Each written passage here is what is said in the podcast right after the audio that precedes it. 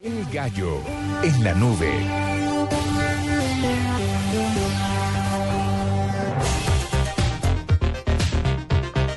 Nueve y 30 minutos. Y un gallo me parece a mí que es la aplicación bogotabus.co. ¿Ya la han probado?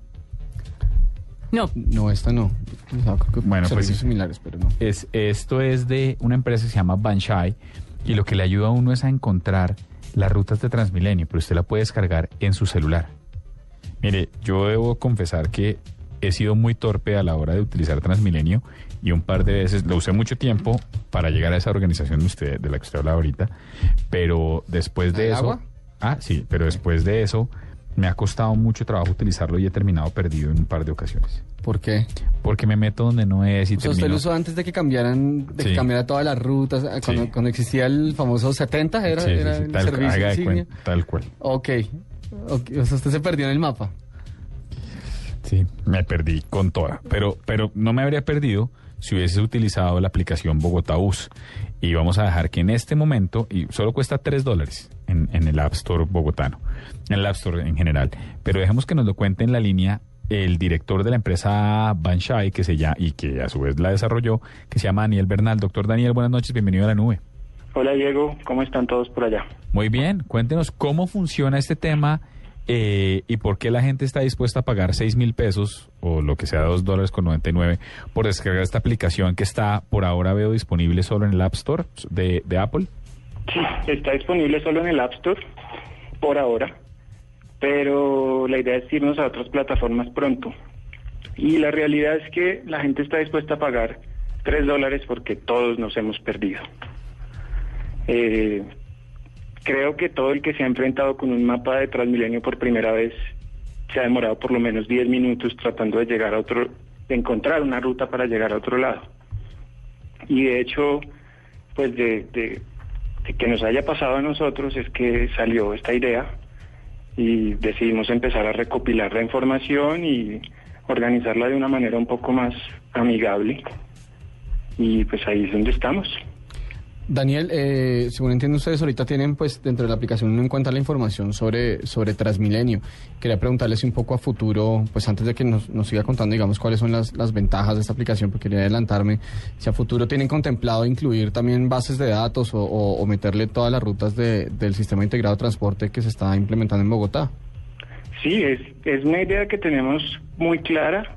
El problema que estamos teniendo como muchas personas en Bogotá es que la información que hay disponible públicamente es muy, muy, muy reducida. Ajá. Entonces, digamos, estamos esperando un poco a que a que el gobierno, la alcaldía difunda esa información para que la gente la pueda obtener y, y una vez tengamos certeza de, de que la información está disponible, pues seguir con el modelo del sistema integrado completo, ¿no?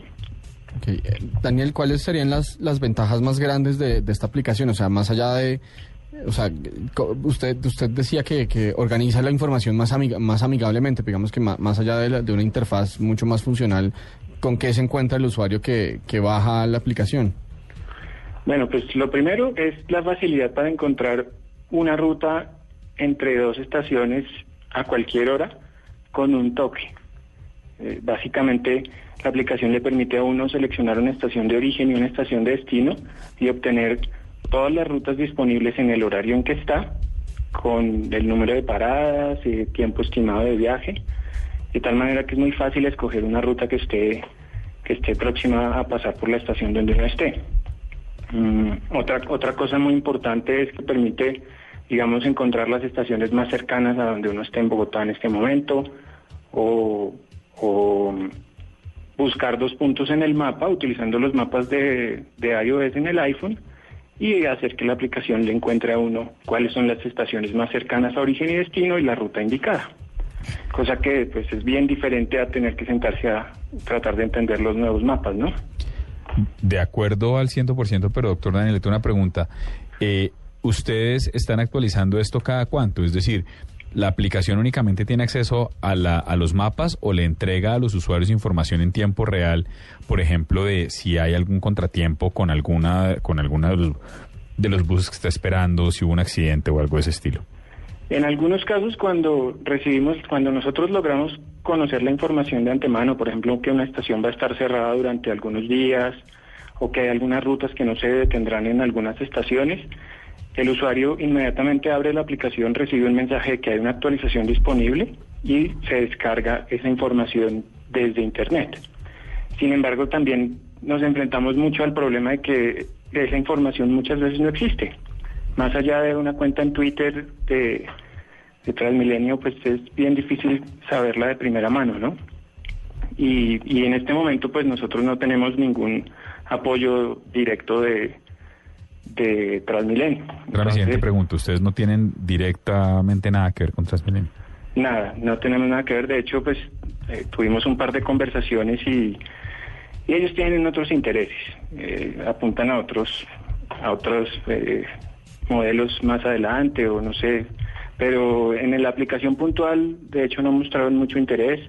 Y, y, básicamente pues estamos nosotros recopilando esta información y haciendo lo mejor posible para que la gente la tenga más actualizada. Daniel, eh, vuelvo a preguntarle un poquito, digamos, a, futuro, ¿qué otros desarrollos eh, piensan implementar? Eh, digamos, ¿es, ¿es posible que, que, la aplicación esté disponible con sistemas de, de, transporte masivo integrado en otras, en otras ciudades del país? No sé, si me ocurre el mío en Cali o el Transcaribe en la costa eh, Bucaramanga también está construyendo pero no me acuerdo de, cómo se llama. El mío en Cali. El mío en Cali, sí. Pero es, posible en algún momento no solamente encontrar información sobre, sobre transporte masivo de Bogotá, sino, sino de otras ciudades del país a través de la aplicación.